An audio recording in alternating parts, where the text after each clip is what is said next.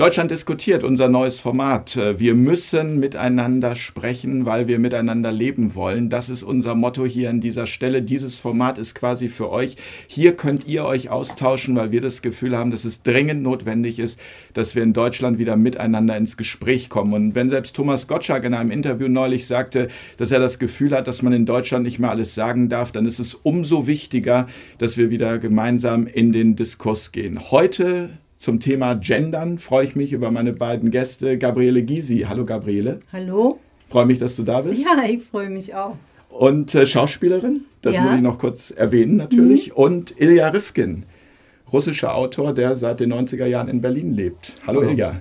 Hallo Jens. Das Thema Hallo. Gendern ist ein... Hallo Ilja. Das Thema Gendern ist ein Thema, das uns alle äh, beschäftigt. Die einen sind total genervt davon, die anderen sagen, genau das ist die Zukunft. Ladies first, Gabriele. Wie ist deine Einstellung zu diesem Thema? Also Gendern ist hoffentlich nicht die Zukunft, denn Gendern ist ein großer Irrtum und ein Gewaltakt gegen die Sprache und eine Art von Herrschaft, die da etabliert wird, die ich einfach unerträglich finde und die von falschen Voraussetzungen ausgeht. Das Patriarchat als Vergnügen für die Männer zu beschreiben, ist absurd. Das Patriarchat ist ein Begriff, der uns helfen soll, Zusammenhänge zu verstehen. Aber die sind nicht rassisch begründbar zwischen Mann und Frau. Der Rikscha-Fahrer hatte vom Patriarchat relativ wenig. Die Königin Elisabeth hatte eine Machtposition. Es ist absurd, es so aufzuschlüsseln. Und meiner Ansicht nach, was der Hauptpunkt der Kritik ist, es geht nicht um weibliche Emanzipation und männliche, sondern um menschliche. Und hier wird eine bestimmte Schicht bevorzugt, die sich im, im Namen der Opfer, die sie selbst nicht sind, ein Sprachrohr schafft. Und das finde ich schrecklich. Ilja, deine Meinung zum Thema Gendern. Ähm, Wie wichtig ist das? Ähm, erstmal äh, stelle ich mir die Frage, warum wir überhaupt äh, diese englische Vokabel benutzen, Gender. Ja, weil wir nicht in England sind, auch nicht in Amerika, wir sind in Berlin. Und äh, es gibt ein deutsches Wort Geschlecht, ja, was auch ähm, andere Bedeutung hat, wie königliche oder ritterliche Geschlecht. Auf Russisch sagt man Pol, das ist, heißt die Hälfte. Ja, dass die Menschheit quasi in zwei Hälften und das äh, ausgeteilt wird. Ja, Männer und Frauen, dass jeder, jede Person hat Vater und Mutter und Vater ist ein Mann und Mutter ist eine Frau. So sieht das aus. Ähm, aber ähm, jetzt äh, haben wir dieses Wort. Dieses Wort kommt von einer globalen Agenda, die von UNO, von der Europäischen Union, von anderen globalen Institutionen weltweit jetzt durchgesetzt wird. Und Gender, diese Sprach, ähm, äh, Sprachmechanismen, Sprach, äh, sprachpolitische ähm, Mechanismen quasi, Strategien. Äh, ich finde, die Welt verändert sich.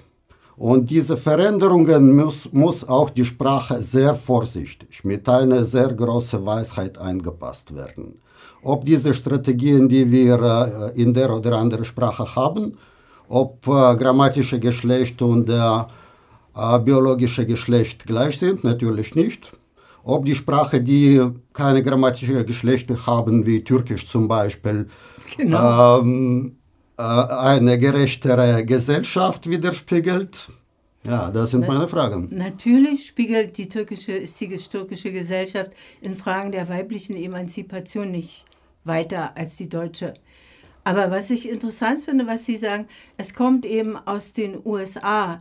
Und die USA haben ja eine bestimmte Geschichte, auch im Verhältnis zu Frauen. Und das wird hier übernommen. Zum Beispiel in Europa gibt es ja die irrsinnige Leistung der Oktoberrevolution, durch die die Gleichheit, also auch zwischen Mann und Frau, anders auf die Agenda der Welt gestellt wurde. Heiner Geißler hat mal gesagt, der CDU-Politiker, der Kommunismus hat zwei große Leistungen erbracht in seinen Augen. Die Gleichberechtigung der Frau, also weil der Gleichheitsgedanke so primär ist, und die Alphabetisierung der Welt. Und es kann nicht sein, dass beides zurückgeschraubt wird. Also die Alphabetisierung mittels Homeschooling zu beenden, ist ja schon mal eine Katastrophe, jedenfalls für die Unterschicht.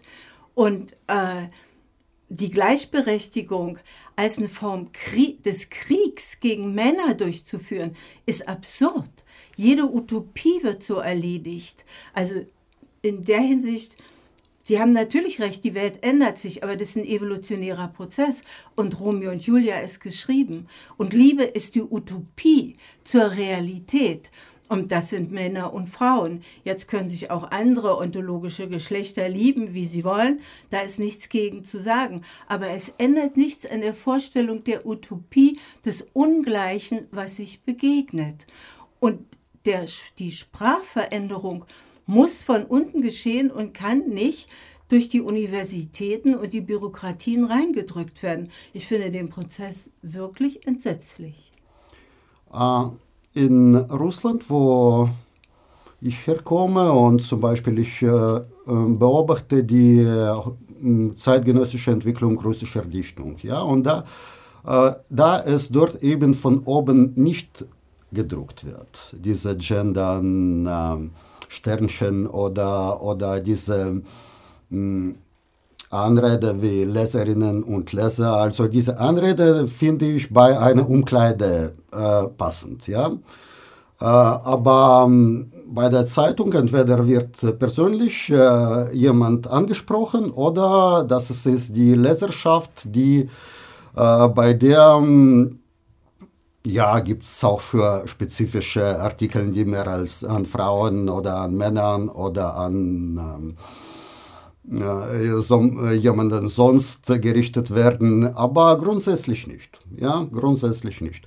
Ähm, okay, wenn, diese, wenn das nicht von oben durch Gesetze, durch äh, akademisches, ähm, durch die akademische Welt, die auch äh, durchstrukturiert ist, die auch ähm, ähm die auch sehr hierarchisch ist, die akademische Welt. Ja? Genau. Mhm. Die ist auch sehr hierarchisch. Und über diese Hierarchien, die hinterzufragen, ähm, ist auch wichtig. Auf jeden äh, Fall. Hm? Ja, wenn das nicht so ist wie in Russland, wenn dann, dann werden die oder andere Dichter und Dichterinnen dann ähm, mit, mit dieser Femini, äh, äh, feminitiver Spreche äh, anspielen und das, das ist interessant. Das entwickelt so weitere Sinne, entwickelt die Sprache weiter. Das stimmt, weil, weil sich dann ja die Sprache auch auf ein Problem einrichtet, beziehungsweise ausrichtet. Aber durch die Anordnung des Gendern werden ja letztlich Denkverbote ausgesprochen. Und die gesamte Kultur und Zivilisation wird in Frage gestellt, weil sie diesen Höhepunkt der Menschheitsgeschichte, nämlich das Gendern, noch nicht kannte. Und das ist einfach absurd. Also ich kann einfach unmöglich befürworten, dass die gesamte Weltliteratur auf den Gesichtspunkt der grammatikalischen Darstellung von Frauen abgesucht wird. Abgesehen davon, dass es grammatikalischer Nonsens ist. Die Lehrkraft ist auch ein Mann. Es gibt nämlich auch ein feminines, äh, ein, ein feminines, ein, nee, generisches Femininum, jetzt ist richtig. Ja. Die, äh, die, die Lehrkraft, die Wache, die Polizei. Ja, sind es jetzt alles Frauen? Was soll das? Das ist doch absurd. Der Lehrer sind alle Lehrer, der Wähler sind alle Wähler. Es gibt ein generisches Maskulinum und das ist Teil der deutschen Grammatik. Und für die deutsche Sprache sind diese Eingriffe unlogisch, unakzeptabel. Uh, da frage ich mich, vielleicht äh, irre ich mich. Wenn ich sage, ein äh, Studierende ja. ist jemand, der gerade jetzt in diesem Moment studiert. Genau. und wenn er geht jetzt, wenn er geht in Mensa und isst, dann ist er nicht mehr Studierende. Genau. Ja, und also Stu äh, Studenten durch Studierenden zu ersetzen, ist in dem Sinne falsch. Ja, mhm. es ist einfach falsch.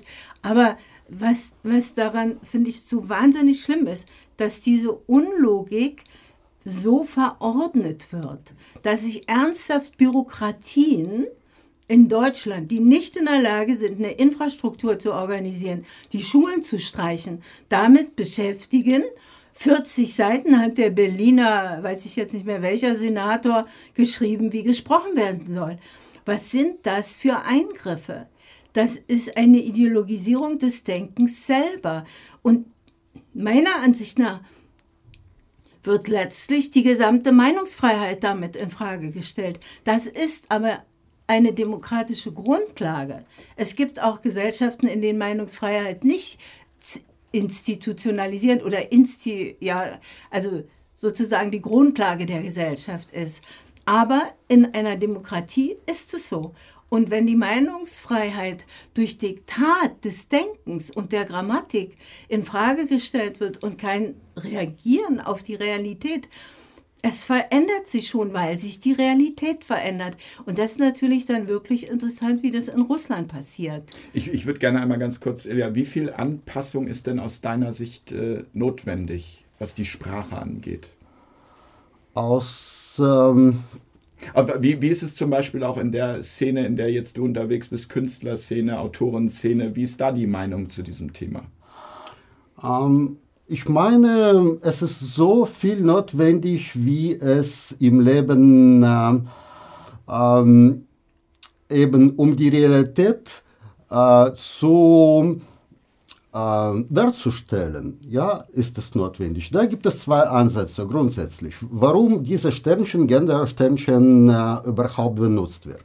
Ich habe das gehört und das äh, ergibt mir, äh, das, das macht Sinn so, ähm, dass es wird benutzt als Stolperstein. Ob, wenn jemand liest, dass man an der Stelle Mm, dass, dass der Redefluss, Lese- und Schreibefluss äh, in dem Sinne äh, gestoppt wird mit diesem Sternchen. Aha, nicht um etwas darzustellen, sondern um Redefluss zu ähm, stören.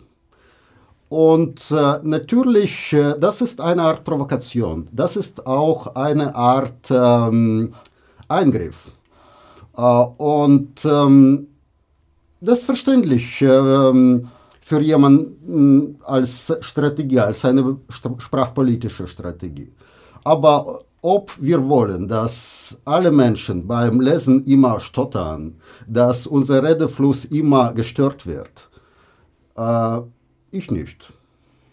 Das heißt, wenn ich das richtig wahrnehme, so weit seid ihr gar nicht auseinander. In der Hinsicht überhaupt nicht, weil ich mit großem Interesse höre, dass zum Beispiel ein junger russischer Literatur im Grunde der Umgang damit als künstlerische Ausdrucksmöglichkeit verstanden wird. Also sich anzunähern, es zu kritisieren, da, da macht es einen, einen Sinn oder ist von Interesse. Auch was Sie sagen, was den Stolperstein angeht, natürlich stolpert man. Wenn Sie jetzt ein Gedicht machen und es darin nutzen, ist das natürlich interessant und vielleicht sogar sehr gut oder bringt einen zum Nachdenken. Wenn Sie allerdings die Realität jeden Menschen, jeden Tag, in jeder Situation mit der Sexualität beschäftigen wollen, die Männer und Frauen unterscheidet, was ja mittlerweile auch gar nicht mehr ausreicht. Also eigentlich müssten wir ja dann noch ein Transgender-Sternchen und für alle Geschlechter, die es gibt. Aber Gut, abgesehen davon, das finde ich, also muss ich sagen, ganz furchtbar, weil ich möchte mich als Frau nicht unentwegt mit meinem Genital gespiegelt sehen. Und dann möchte ich, dass das Wichtigste an mir zur Kenntnis genommen wird, und das ist mein Gehirn und nicht mein Genital. Und da würde ich auch jeden Mann, der hätte es nicht gut mit mir, falls er das übersieht. Und, und es ist einfach, entsetzlich, wie die Gesellschaft sexualisiert wird. Das, das macht keinen Spaß. Und es ist auch in der Art der Verordnung letztlich ein Versuch der Angleichung und der Aufhebung der Differenzen in der Wahrnehmung. Das geht meines Erachtens nicht. Ilja, die Viertelstunde ist schon fast vorbei. Ähm, war super, euch zuzuhören. Du hast das Schlusswort. Hm. Ja, also Jens, wie du richtig äh, gemerkt hast, da ähm, stehen wir nicht so weit äh, auseinander. Da äh, konnte man äh, bestimmt äh, so einen fanatischen Verfechter von äh, Gendersprachstrategien finden. aber ich spreche auch mit, mit diesen Leuten. Ja, ich spreche auch mit diesen Leuten, wenn die ähm, wie gesagt, die Sprache ist unser höchster Gut und, und den äh, sollen wir schätzen. Ja, und es ist auch ganz wichtig, dass auch genau diese Gespräche hier stattfinden. Es muss auch gar nicht jedes Mal so sein, dass die Positionen total extrem sind. Es ist einfach wichtig, dass wir miteinander reden. Und deswegen danke ich euch von Herzen, dass ihr hier dabei seid, bei Deutschland äh, diskutiert. Ich bedanke mich ganz herzlich bei der Schauspielerin Gabriele Gysi und ich bedanke mich ganz herzlich beim russischen Autor Ilya Rifkin. Rifkin, Genau. oh Mensch, jetzt ist so Und die- heiß hier im Studio, Entschuldigung. Die Sprache muss geschützt werden. Sie ist die Grundlage des Denkens. Das lassen wir uns nicht klauen, stimmt's? Ja. Ilja, und jetzt gehen wir einen Kaffee zusammen trinken und sprechen Genau. weiter. Und ihr bewerbt euch bitte. Unter diesem Video stehen alle Informationen, die notwendig sind, damit ihr hier dabei seid bei Deutschland diskutiert. Wir freuen uns auf euch. Wie gesagt, wir müssen miteinander sprechen, damit wir auch in Zukunft friedlich miteinander leben können. In diesem Sinne, Ilja Rifkin, Gabriele Gysi, vielen Dank für den Besuch hier im Studio. Ja. Euch danke fürs Zuschauen. Danke. Tschüss. Danke.